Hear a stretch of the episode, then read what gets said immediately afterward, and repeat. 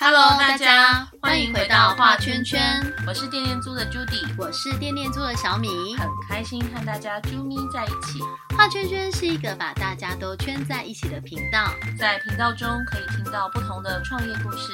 今天就让我们一起来听听循环经济伙伴的故事吧。Judy，你们家有养宠物吗？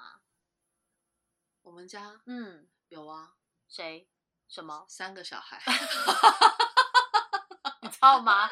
之前我有个表姐，她有一个女儿，然后呢，去学校上那种双语幼儿园啊，回家就是妈咪妈咪，我们可以养 dog 吗？妈咪说我们不能养 dog。那妈咪妈咪，我们可以养 cat 吗？妈咪说我们不能养 cat。妈咪妈咪，为什么我们不能养 dog 还有 cat？妈咪说因为我们已经养了 Jennifer，就是她。对，然后。其实关于我我自己本身，我就是呃捡过，我从小我捡过很多动物，嗯。我捡过小狗，我从很小我就在夜市捡小狗回家，然后藏在那个外套里面带回家。我妈傻眼，可是它真的是一只刚出生没多久的小狗。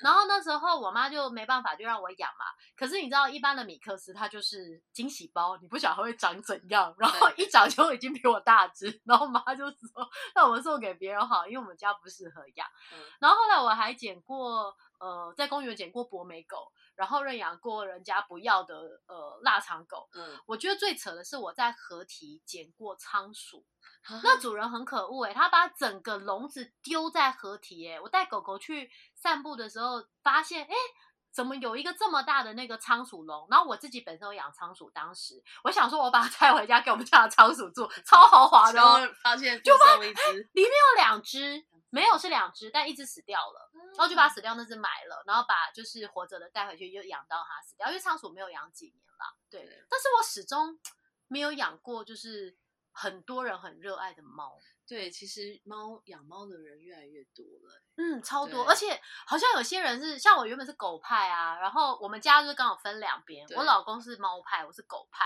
你这样讲很像那个变形金刚是 国派，对，我是狂派。明明就是在讲猫，养猫养狗，没错没错。对，那今天其实我觉得很特别，是我们就是呃。我我不晓得为什么它跟循环经济有关，我等下想要来跟他好好的聊一聊。对对，是我们今天呢邀请到的是猫派，应该是吧？是猫派，猫派，你是狂派。好啦，那我们就是 邀请到就是我们拼拼图喵的烧麦。Hello，烧麦，大家好。嗨，嗨，今天是我 Judy，大家好。是吗？我是呃拼图喵的烧麦。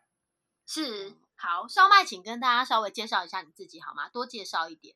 哦，好。其实我突然这样熊熊，我也不知道说该怎么介绍。为什么叫烧麦？对啊，为什么叫烧麦？好，我先讲说，其实我原本呃我的兴趣啊，然后跟我的工作跟猫一点关系都没有。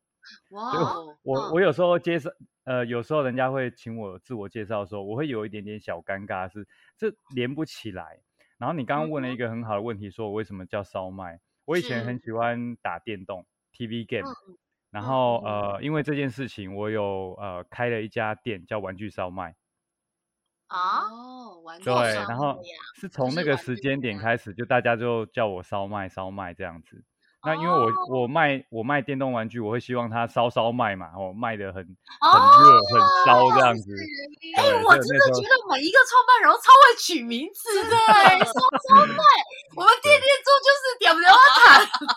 哎呀，我什么什么都不会，就只会想名字这样子。哎，这个名字很棒哎，对你一讲，我就觉得哇。我跟你讲啊，那家店只有名字棒而已啦，其他的就不行。那个玩具烧玩具，你说玩具烧麦，感觉烧烧麦很好卖，因为对啊，熊熊阿肥有没有？哇，对啊，对啊，很赞啊！因为一直讲 要吃的烧麦。对，其实我一直认为，就是你是不是很爱吃烧麦，或者是广广东料理之类的？原来跟那没有关系，就是一点关系都没有，卖大卖的意思。嘿，对，然后后来就叫烧麦。那么早就用这个字了，很烧哎，就是。现在大家会说被烧到，其实你是烧了这个字的鼻祖吧？你，我我觉得搞不好是哦。对呀，你这样一说，我完全没有想过烧麦可以这样子去解释。哎，真的对，真的很特别，对啊。那不然再跟我们谈一下拼图喵好了，为什么叫拼图喵？对啊。哦，拼图喵哦，其实呃，我我先讲拼图喵这个这三个字啊，一开始的时候并不是要拿来组织用，我并没有想说。呃，并不是要拿来我们的组织用啊，就是说我们当时在创立协会的时候，对我们那时候没有想说要当做协会的名字这样子。然后那个时候是因为要帮那个爱滋猫证明证明啦，嗯，就是因为我们那时候有在收容爱滋猫，然后有在送养爱滋猫。当我们后来发现，就是在照顾爱滋猫的时候啊，就发现其实台湾一般的民众对于爱滋猫是有很大的误解。啊。因为不知道嘛，不了解，你会误会。那这些误会会导致这些爱滋猫它的呃它的困境会变得更加困难，因为大家不了解它，大家会怕它们，啊，没有人敢照顾它们。那在当时，呃，我们七年前在做这件事情的时候，大家不是很了解，那一般的中途之家也不敢收爱滋猫，就不敢收容啊。那你不敢收容，你能怎么办？你不敢收容，你只能把它放回街上去啊。嗯。对你就是把它放在街头街头喂养，但它有可能会再传染给其他的猫，嗯。然后变成说搞不好会造成更多的艾滋猫这样，那不是我们想要看到的嘛？那你艾滋猫如果说你收进来我们居家的环境里面，就当一般的猫照顾，因为我们在生活的环境里面它是相对稳定的，比起街头上来说的话，其实会好很多，所以你当一般的猫照顾就好。可是因为一般的人会怕嘛，他不敢收。那我们就想说，哎，我们应该要想一个名字哦，就是不要像“爱滋猫”这三个字这么吓人，嗯嗯嗯，然后去去推广。然后那个时候就想说，我们再来想一个东西，这个东西在我们日常中是很呃很容易理解，很也很容易联想的。那这个东西它本来就不完整，但是我们不会因为它的不完整，觉得它是负面或有缺陷。嗯嗯，所以那个时候就想说，生活中生活中有这样子的东西，就是拼图哦。你不会觉得拼图它的不完整是是不好的，是很糟糕的吗？啊，拼图每一片都不完整啊。对啊，这样子，对。所以我想说，哎，那我们是不是想一个这样的名字来帮爱之猫证明？好，嗯这样，然后就就想了拼图猫这个名字。那那个时候就觉得说，哎，拼图猫，我们是不是来做一些活动来宣传，然后用拼图猫来取代爱之猫？但后来我们在照顾猫的时候，因为我们这边还有很多老病残的猫，嗯，然后我我先讲说，当时我在照顾这些老病残的猫的时候，我其实我已经是呃已经放弃了，就是他们会有人认养，我就觉得说啊，这个应该这个应该不会有人谁要养啊，这个这没有没有一只脚哦，这只有三只脚，哦没有一只眼睛，这个谁要养？哦这个牙齿有一边没有了，这个下巴有一边没有了，这种这这到底谁要养？然后我本来抱持这样的心态，然后我在照顾他们，想说那就没关系啊，他们就在这边终老就好。这样，结果我跟你说，这种猫都会有人要认养。哎，可是我在一些那种就是猫咪的送养社团，其实像这样的猫，大家就只会推推推。对，就是。但但我先讲说，推是一回事啊，就大家还是会努力的帮忙推，还是想要帮这些猫找家。可是你说实实际上，如果你今天是在照顾这些猫的时候，你可能会觉得说。可能也没有这么多人想要认养，原本的想法是这样，更何况你手边还有其他健康的猫咪嘛。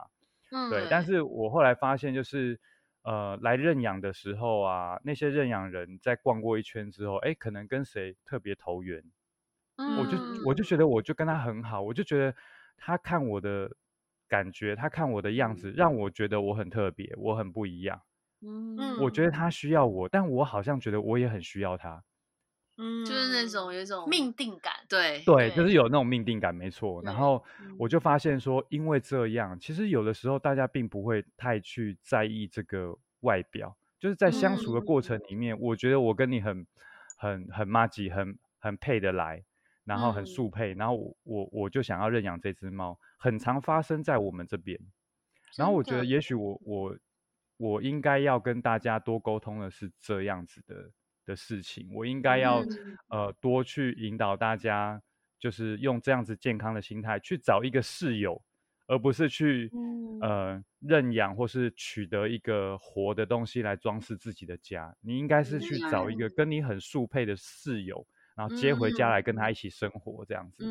然后当我每次看到就是有这样子的情况发生，说，哎，其实他无论如何都要这一只看起来外观并不完整的猫的时候，我都觉得，就是他们好像是拼图就拼在一起了，你知道吗？嗯，他们就找到自己的那一片啦，旁边的那一片。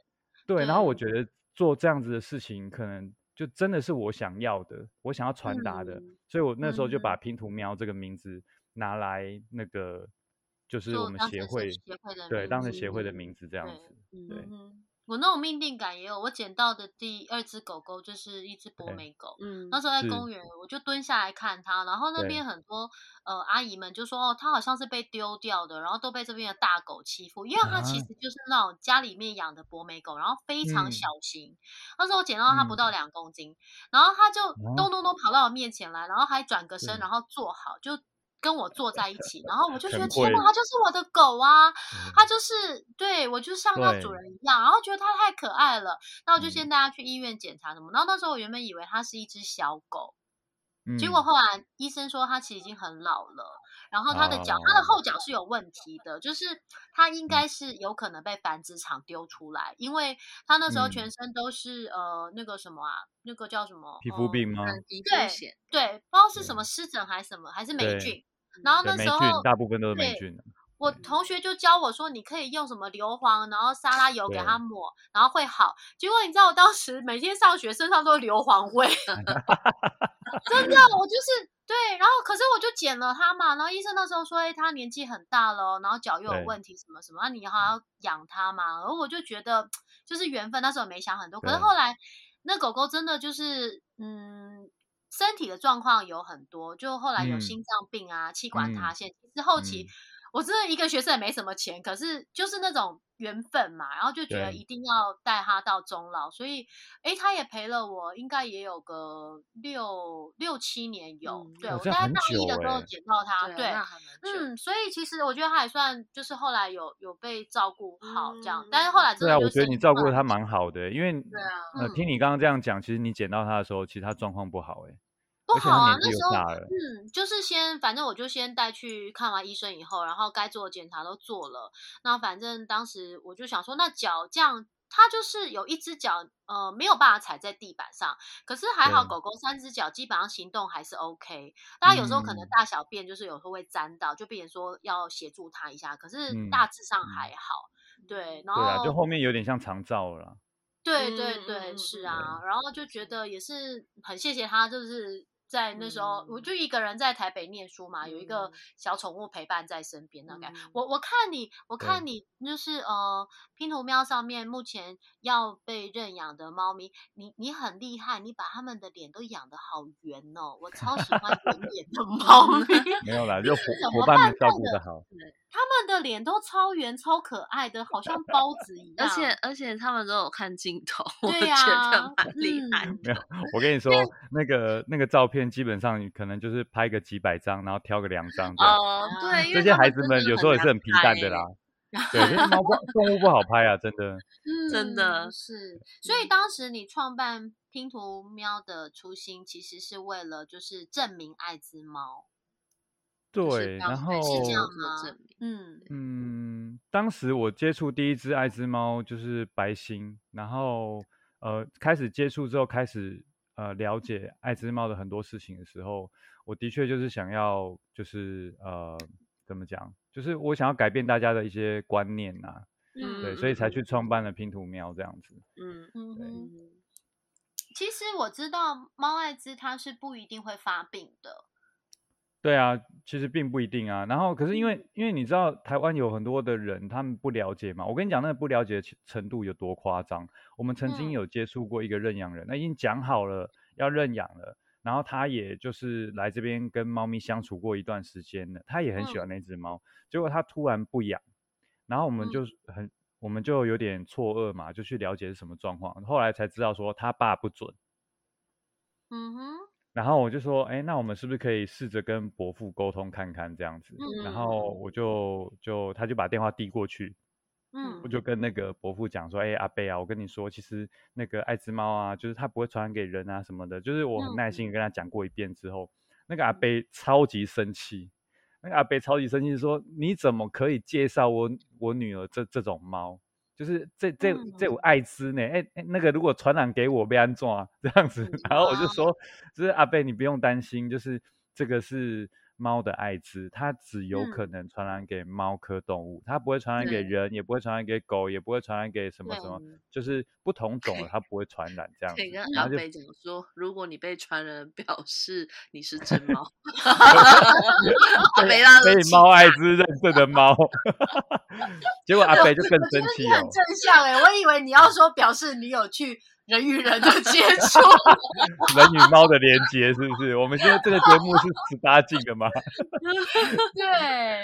好，所以后来就是猫咪就阿北就更生气啊，对啊，阿北就说啊，你怎么知道那个病毒不会变种啊？万一它变种传染给我，你要负责吗？就是阿北整个滑坡滑起来，无限上纲这样子，那就没办法。我觉得后来那后来他就没有去啊，对，后来这样的事件可能就也许跟他们家没有那个缘分啦，嗯，就变成要另外找有缘人一起，就是想要认养这只猫，嗯，对，像我觉得对。在那个当下，我就觉得说，哦，其实台湾真的有很多的人这样觉得，嗯，观念啊，因为就是观念不是对，就是他们的的知识的不足跟观念上面的那个，就是呃，可能有一些误区啊，这样，然后我就觉得说，哎，其实这样子好像不太行，所以那时候才去做一个拼图喵这样的组织，想说我们在照顾的过程里面，我们也接参访，然后呃，是不是可以持续的跟大家宣导跟推广这样子的事情。嗯，像我觉得在协会里面，就是看到是比较强调关于就是生命平权这样的理念。对我觉得这个部分，像刚刚少麦有提到那，我觉得是一个很不同的看法，因为一般我们都会说哦，我要去认养。猫咪，然后认养小猫，但是是用认养这样的一个方式，好像我我认了你，我是你的主人，但是其实并没有没有啊，在猫咪的世界，它才是你的主 人。对对对，没错，你答对了，你搞错方向了。猫咪从来没有觉得有主人，它只觉得这奴才怎么还会来铲屎。没错没错，对，所以就是有提到关于就是好像就是找一个室友。然后找一个朋友来陪伴，我们就是彼此之间跟动物跟猫咪之间是平等的，所以像这样的一些想法，就是我觉得是真的是需要去跟大家沟通的，就是因为不然大家还是会以那种，呃，我养宠物啊养，所以我们跟小孩是平权的，嗯，还不是是没有错，这是协会想推广的。最主要的一个信念跟理念。对，对，就是基本上就是同理心啊。我觉得生命平权这件事情就是尊重跟同理心，就这样，没有别的。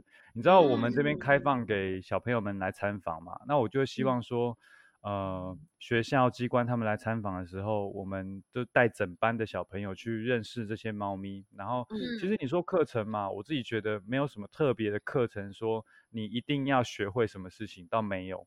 那个一整个下午都只有是放他们或引导他们去跟猫咪相处，然后像刚刚有讲到一个我觉得很重要的点，就是说很多的人都会把动物当作物在看待，就以人类本位，当然在他们的观念里面有点像是神奇宝贝，就是我把你收在一个宝贝球，然后我要 用的时候我把你放出来，我叫你干嘛你就干嘛，没事你就给我住在宝贝球这样子。但是我觉得就是。呃，动物它是有自己的想法，有自己的感受。也许它没有受过教育，它没有办法表达一些比较复杂和呃精确的概念。但是我觉得，其实拿掉这些东西之后，其实它跟我们是一样的。它有喜欢跟不喜欢，就我们要尊重。所以你说让小朋友们来这边跟他相处的时候啊，我觉得跟那个呃宠物餐厅什么又会有一点点不太一样的地方，就是呃我们这边不是以人为本位去服务人。我我印象非常深刻的是，有很多小朋友来的时候，就会很迫不及待问说：“这个猫可以摸吗？那个猫可以摸吗？”然后我就会跟他们说：“呃呃，这个这个不是这个猫啦。”你就会跟他们说，你就会跟他们说。那我可以摸你吗？不是，而且，哎，你怎么知道我要回答这个？真的，我真的这样跟他讲啊。我说，我说，那我可以摸你吗？这样子，然后小朋友愣住，然后我就跟他说，啊，没有啦，开玩笑的啦。但我跟你说，如果你想要摸哪一只猫，你想要跟哪一只猫玩，你不应该问我，你应该去问那只猫。对。然后小朋友就会问说，哎，要怎么问？我说，每一只猫跟他沟通的方式都不一样。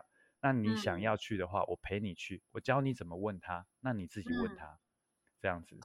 然后我觉得，其实，在那个相处的过程里面，我觉得那个生命是对等的。你你要对这个人，对这只猫做什么事情，你都要经过他的同意。那你们是对等的，你没有在玩它，你是在跟他一起玩耍。这样子，我觉得那才是朋友的关系嘛。对，没有人喜欢被玩这样子。那我觉得一整个下午下来之后，就整个参访下来之后，哎，每个孩子都知道说很基本的去尊重动物，然后请他们分享说今天认识哪一个呃哪一个朋友，哪一个猫朋友跟他最好，最印象最深刻。我跟你说，刚开始的时候，每一个都会叫这只猫那只猫，之后每一个都会讲名字，他不会讲这只猫那只猫，因为不会有人在路上指着一一个人说这个人那个人。我这个人可以摸吗？那个人可以摸吗？你不会在路上做这件事情，你为什么来这边之后，你对其他的生命会这样做？嗯，但因为我们的世界里面因为是人类本位嘛，所以我觉得你说生命平权这件事情，我认为是要透过这样的体验，然后去去去呃认知这件事情。对，嗯，像我就养成这样的认知啦。对，在路边就是看到猫咪的时候，嗯，我们也不会去就是指。指责说这一只呢，我们都会跟他说你好。对啊，那 这只可以摸吗？那只可以摸吗？这样。对对对，就是不会。我觉得其实呃，大家可能就是那个，我觉得那个可不可以摸，可能是因为有些时候很多呃很多人会带宠物狗出门嘛。对对，那狗狗可能一般来讲就是。担心狗狗咬咬对方，因为有些狗狗就是，我觉得应该是你不晓得它的个性，所以有些大人可能也会跟孩子们说，你要问他，你可不可以摸它，他可能也是大人教的。对他没有直接觉得说我应该是要跟这个宠物去做一个互动，嗯，对我觉得这就是生命平权教育的重要啊，对。对，因为其实像我，我也会跟孩子们说，哎，你要问那个主人，那狗狗可不可以摸，嗯，但是你要。问完以后，当然还要先给狗狗认识一下你，我就教他们说，你要手让它闻一闻，让它认识你。然后怎么摸？你不要摸到它不舒服的地方。就是我就是去教孩子。可是像今天我就学到说，对耶，其实你应该呃问完主人以后，然后还要就是那是有人养嘛，那你还是要去经过这个对狗狗猫猫的同意。对我觉得这个真的还蛮重要，是真的是可以给孩子们不同的一些就是关于生命的一些嗯，就是呃他们对待生命的一些看法，就是用尊重跟同理心这一块。来去对啊，我觉得同理心很重要。像像我有时候带孩子去户外啊，然后他们看到一些小虫子啊什么的，然后可能就会想抓啊或干嘛。那抓了有时候又害怕又放掉，然后虫子掉到地板。我说：“哎，你们这样子很不行。”我说：“你这样就很像是你遇到一个大巨人，然后看到你觉得很好奇，把你抓起来，然后结果他又把你丢到地上，你感觉怎么样？”我就这样子 骂好真的真的是这样哎。是啊，就是你要让他去比喻，让他可以理解，因为他对于那些小虫子来讲，他就是大巨人啊。是没有错。像他们上次去农场，然后那个羊跑过来。对他们来讲，羊就是庞然大物，因为超高的，小孩子吓得就照跟他飞嘞这样子。对，所以有时候我觉得他们用那个体型，让他们去就是去理解说，哎，其实我觉得呃，你不能用你你想如何就如何，然后这样去让他们去学习。对，我们光是聊猫咪，猫咪实在太好聊了，对，真的可以聊很多。那像拼图猫这边，就是在循环经济上面的服务，最近有什么样的活动？或是曾经做过哪些行动？嗯，对哦，其实我们一开始的时候也没有想过要做循环经济，我觉得这个比较像是无心插柳啊。对，就是跟我们一样，大家都是无心插柳这样子，哎，自然发展的最好这样子。对啊，真的。对，就当时呃那个呃原先是因为呃猫屋啊，就协会这边其实呃经营的是蛮困难的。因为要维持这样子一个庞大的场域，哦，软硬体啊、人力啊、物资啊，就各方面，其实我觉得很吃力这样子。嗯嗯。但呃，原先一开始的时候，我们的计划是我们以参访费用为主要收入。嗯哼。但但是后来发生一些，说的有小朋友去呃。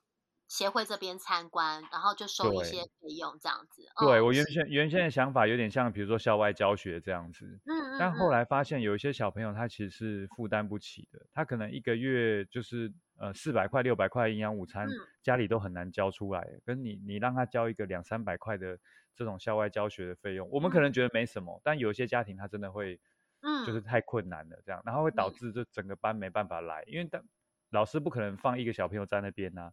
一定是整班行动啊，那到最后变成说，呃，大家问说，哎，那为什么我们我们今天原本说要去找猫猫玩的，为什么后来就没有去了？哦，没有啦，都因为他，所以我们就不能去了。哦，反而又被标签化了。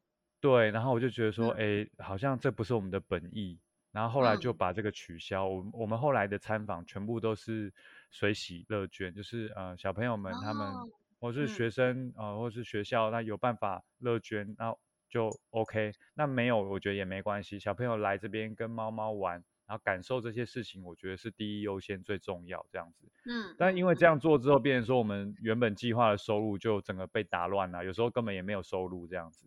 嗯，然后就在想说，我们可不可以做一些什么样的事情？呃，我们在平常照顾猫的过程里，本来就有在做的，然后这个也也变成收入的一部分。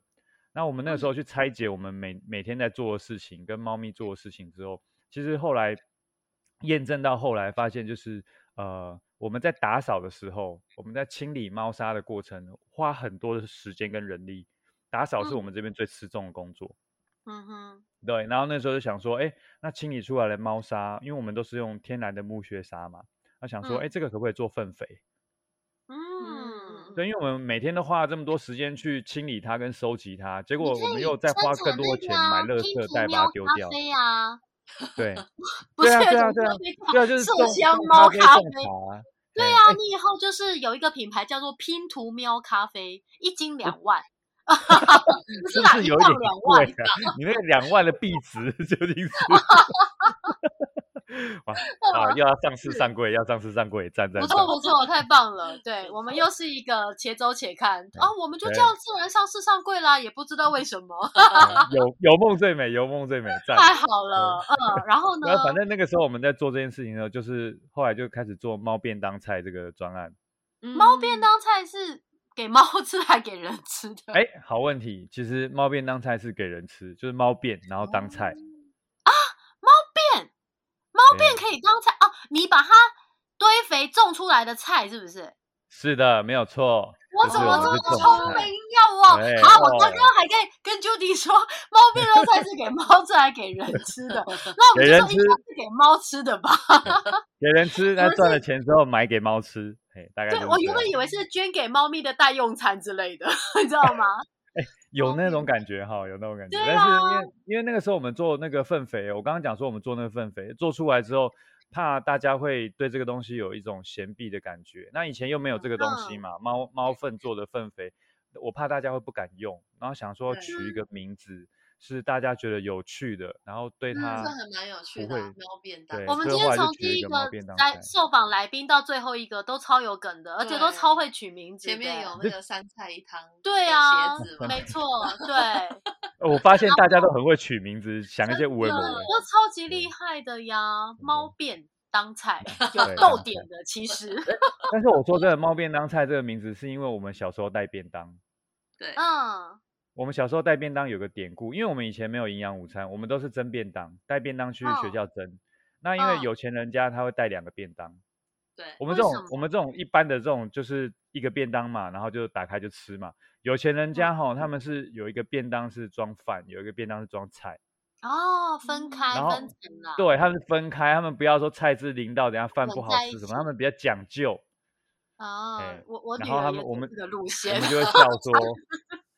超麻烦他，嗯，然后他们带两个便当很，哦，不是我女儿，就是他也不想要把那些就是汤汤水水混在那个饭里。我也很不爱啊，就是我小时候我超不爱这件事情，但是没有办法，就被迫要接受。有时候我看到那种他可以分两个便当那种，我就超羡慕的，但没办法。真的，你这一集是想给妈妈听是不是？妈妈应该不会 听这个吧？这段会剪掉吗？对，小时候的回忆，我还是很谢谢妈妈帮我准备，就是各式各样的便当。我我我觉得真的是每个人的习惯是。烧妈妈有听到了吗？烧妈妈，烧妈妈，烧妈，烧妈，我最喜欢你的便当了。对，那反正那个时候就是有钱人家的小朋友，他们就是会有一个装菜，一个装饭，然后我们就笑说：“哦，大便当菜，小便当饭，这样子。”很有梗呢。你怎么小时候就这么有创意？小时候就来想这个，我跟你讲，我吃不到两个便当，我要酸他们一下。哎，这。哇天哪！我们我们公司缺一个行销奇才，你有兴趣来店面中上班吗？就先告，希望我可以帮得上忙。对，可以帮得上忙。有有，我每次要写文字的时候，你知道脑袋非常的贫乏，写不出东西来，我直接把场上的东西 copy，然后写文字出处就是 他的官网。你很厉害耶！天哪，会不会这一集出现以后就是？拼图喵这边协会的那个收入是来自于你的那个，对，又无性插柳，又无性插柳，又无性插柳，真的，到底要插多少柳啊？哈，你们家都已经是一片柳树园了。对啊，因为柳柳林真的插好 插满这样子。所以在在那个这拼图喵之前，本身你是从事哪方面？就是种柳的，种柳的。其实跟种跟那个种柳有一点关系，真的真的吗？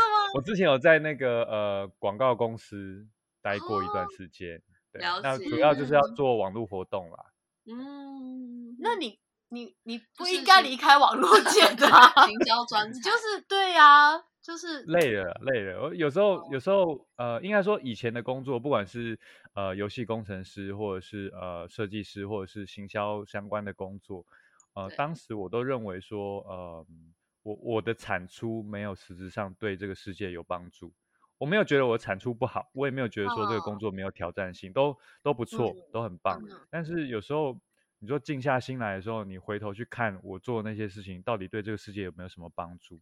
嗯。我。我自己有一个很大的问号在心里面，然后我不知道，我觉得那个，我觉得你们可能有类似的感觉，曾经有啊，我都觉得采访完循环圈的来宾，我我想我们可能都在某一个星球一起来地球的，就是一个环保星球之类的，对，因为其实也不是人人都有这样的想法，对，但是循环圈的人就是。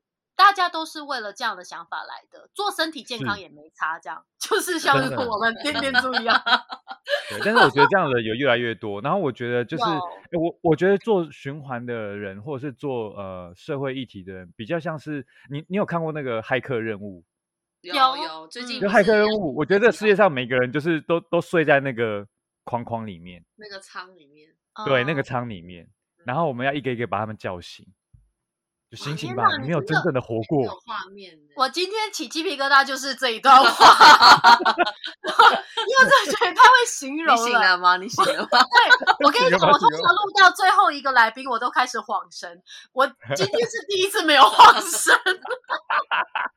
因为一天录五个，我听到最后，我已经觉得有一种哦，是哦，好，那下一题是，就是对，很想赶快顺着他走完。但是，哎，我真的觉得你太好聊了，你。对啊，谢谢谢谢，以后常聊，以后常聊。真的真的，我改天带小孩去那个，哦，好啊好啊好啊，对，赶快来赶快来，我们今天参观都有送猫，绝对不会叫他问你可不可以摸，对，免得他被回问。那我可以摸你吗？你可以摸，都可以摸啊，都可以带回家。我们今天参观都有送猫，第二件零元，第二件零元。他们超想带回家的，我真是要晕。带回家，带回家。我们有那个啊，我们有饲养啊，你可以。就是带回去饲养。我们你你千万不要告诉我的小孩你有饲养这件事情。但是目前在听的圈友，如果听到这一段话，可以转小声。假设没有要饲养的话，对，第二件零元，第二件零元，买一送一，一次带两次这样。好了，所以所以目前那个拼图喵近期计划就是饲养计划吗？呃，哎，除了饲养计划之外，其实我我。我其实近期的计划，我希望说能够把拼图喵这个组织就完全以这个呃呃社会企业的模式能够让它自给自足。那我比较希望撑起来的原因，是因为呃，我知道说台湾在呃各地都有很多在做动物议题或动物保护的一些朋友，其实都非常辛苦。那每一个人其实都是用这种燃烧自己或自我奉献这样的方式，就是嗯，我觉得那个燃烧自己，燃烧到最后，整个自己都会没有。那我觉得这些这些人光是要愿意投入。或有这样想法，或起身去去行动，我觉得就已经是一件非常不容易的事情。我不认为应该要让他们消磨殆尽，所以我想要成为一个呃，我觉得有一点像是呃样板吗？还是一个呃可以存活的例子？可以，我想要告诉大家说，大家可以这样做。那如果说我们可以。呃，透过呃我们清出来这些猫砂，然后做成猫粪肥，然后跟农友的合作，然后农产或农产的延伸加工品，可以撑得起一个中途之家。那也许我们可以永续的做这件下，也也许我们可以永续的做这件事情下去，然后把这些观念慢慢慢慢推广到台湾的每个地方。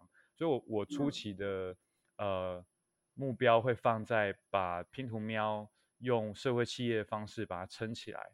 那下一步可能就是呃，如果这样子是可以的，我可能会把这样子的模式，把它啊变成一套可以运作的，也许是呃教材吗，还是什么样？我希望这些经验可以帮助到其他的一样在做这样事情的单位，嗯，变成一个烧麦秘籍。嗯，对，就是烧麦加盟加盟，有那个 烧麦日记，对，要好好带一下。真的，嗯，那所以目前就是拼图喵这边有没有想要串联哪一些就是呃资源，就是可能可以去合作的？对啊，是，嗯，我目前的想法是希望说可以多串联一些呃，现在有在做动物议题的一些呃组织或是。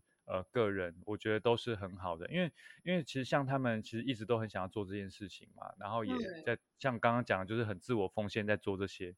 但我觉得说，呃，很多时候他们没有没有资源可以好好做这件事情，那你会变成一个恶性循环啊。你你的精神状况不好，那你可能面对人或面对事情的时候，你也没有办法好好处理，你只能仓促处理一个也许六十分或者比六十分更低的标准去看。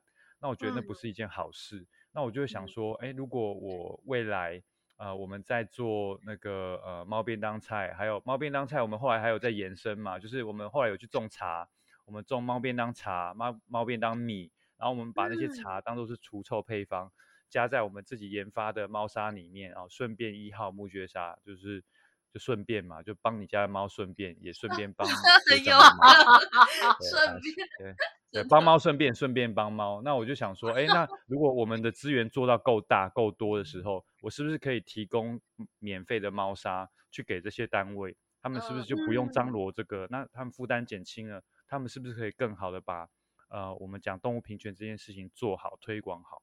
所以我其实近期想要串联的就是呃呃各式各样，就是有在做现在动物动保议题的这些。组织团体或是个人，我觉得都是啊，如果有兴趣的话，我觉得都是可以来找我们谈这样子。嗯嗯嗯，是哦，我的脑袋中已经有想到了 串联的，对对对，是。那那呃，因为我们刚刚知道说呃，就是拼图喵这边是可以去参观的嘛。对。那除了参观以外，那大众还可以从哪些地方就是一起参与，就是拼图喵协会目前正在做的事情？嗯，其实我们现在在做的事情就是呃，主要是两个嘛。第一个是倡议这个生命平权嘛，然后第二个就是呃，去讲这个呃，从摇篮到摇篮啊，就是循环经济的部分。那也也会去讲说呃，你用负责任的消费去支持你你关心的议题。那我会觉得说，一般的大众朋友如果说想要。呃，响应或支持拼图喵的话，我认为有两件事情可以做。呃，第一件事情就是呃，关于生命平权的部分，就是呃，你在路边如果看到猫猫的话呢，就是呃，不要去打扰它们哦，呃，就是不要尽可能减少，就是用人类本位的这个角度去看它们。就是哎，他们有我之前有遇过那种，就是小朋友说，哎，他们很可怜，都都在路边流浪，哎。我说不是啊，他搞不好这个就是他家院子，他正在逛他他他家的院子，他就在这边生活。搞不好他觉得你才可怜嘞。对啊，很可怜，你怎么不回家？这样你问我不回家，那你怎么不回家？这样子，对，你才不回家，你全家没回家，这样。就是他在那边健康生活哈，就是平安生活，我觉得是好事。那大家可以做，就是说看到猫猫在那边生活，我觉得不需要特别去打扰它们。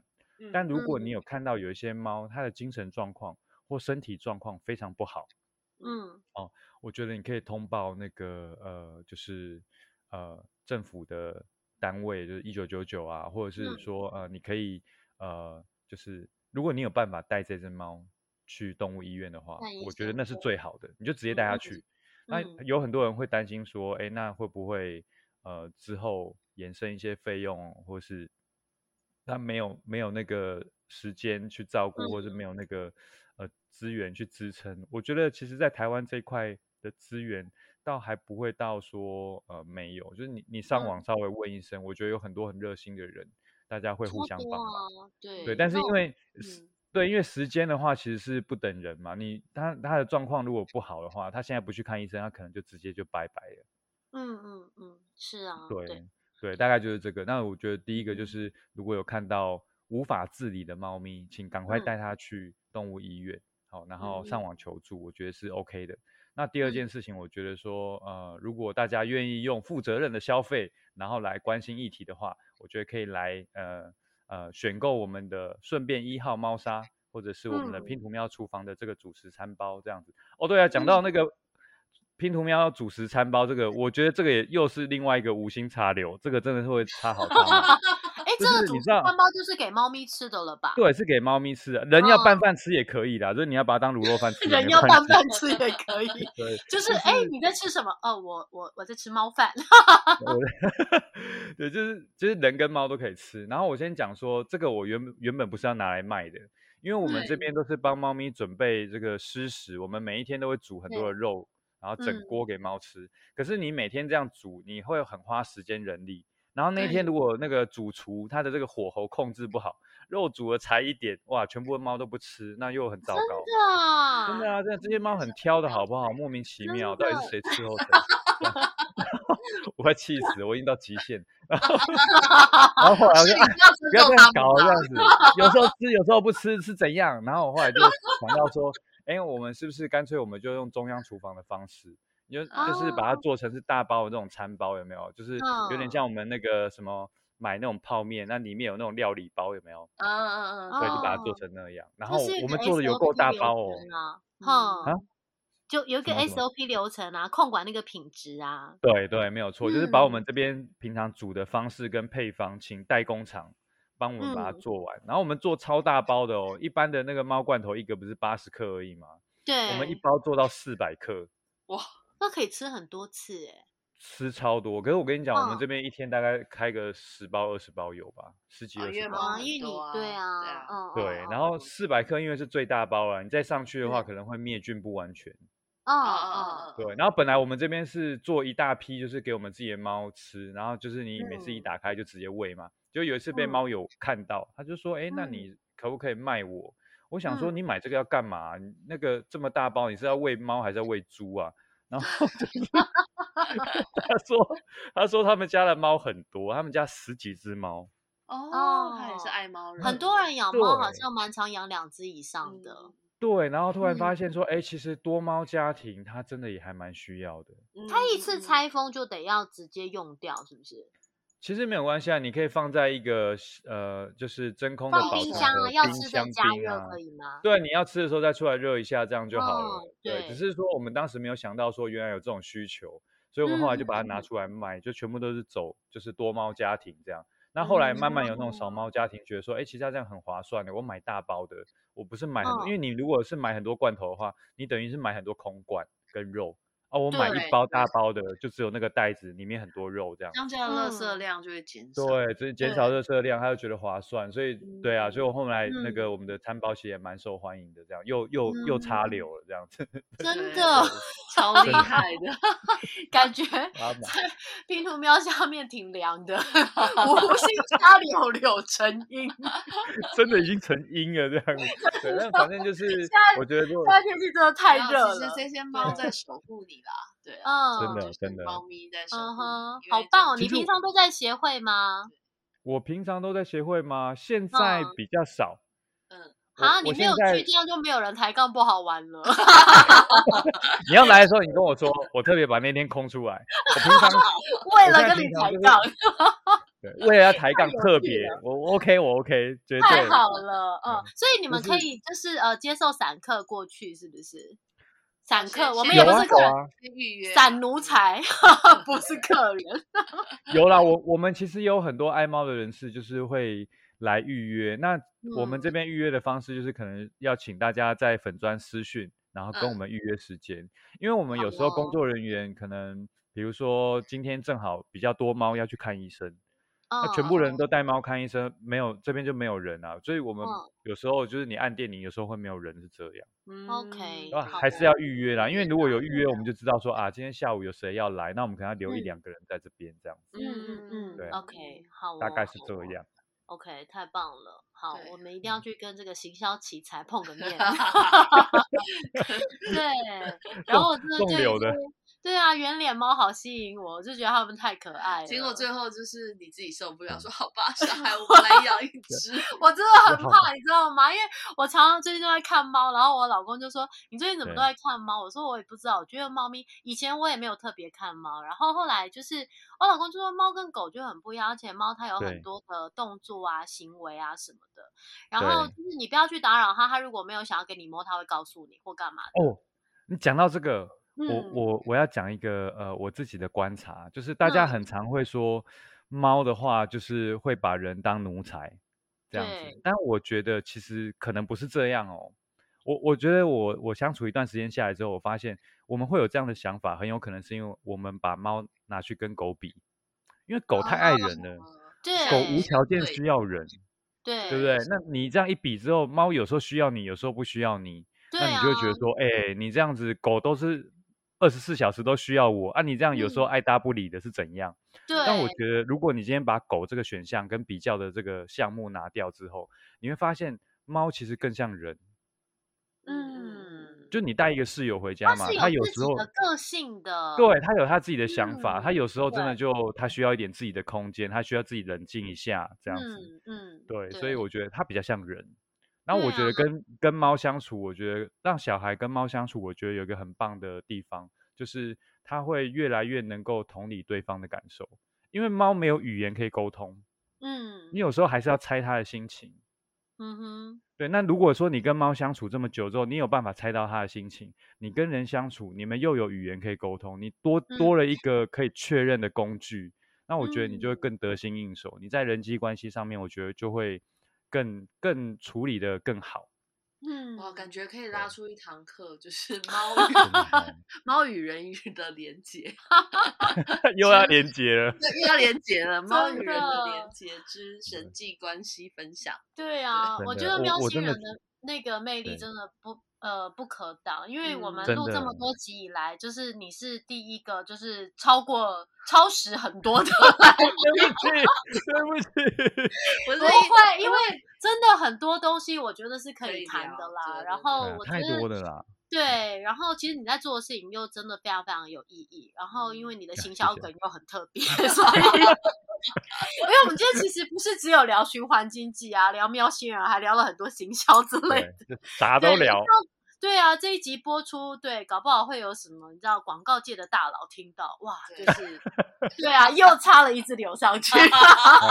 那，就是我，我觉得如果说可以放在农业区，因为农业区最近都是，就是二零三零超越圈圈的展里面，农业区都是一些植物跟对槟榔，他们要插槟榔树，你可以在现场就是有一片柳柳 林，柳林。我我觉得可以那个啦，我觉得之后还是可以常来聊啊，多聊多聊。嗯，好哦，好哦，OK，好啊。那我们今天非常谢谢烧麦，对，就是谢谢大家，真的很精彩的分享，关于生命平权这一块，我们有更多的认识。然后也欢迎大家，就是如果要去参访的话，就是预约，然后呢选购就是呃猫。哎，猫便当菜，猫便当，还有对，还有还有猫便当米，猫便当茶，还有顺便木屑沙，还有拼图喵厨房餐包。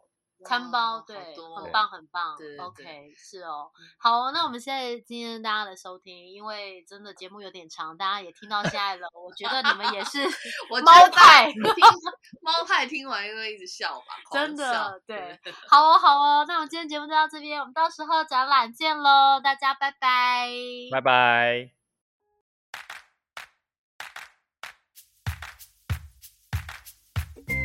节目最后，请大家订阅。喜欢这期节目或是画圈圈的朋友，请给我们一二三四五五星好评。您的鼓励就是我们的最大动力。我是电电猪的 Judy，我是电电猪的小米，我们下次见，拜拜。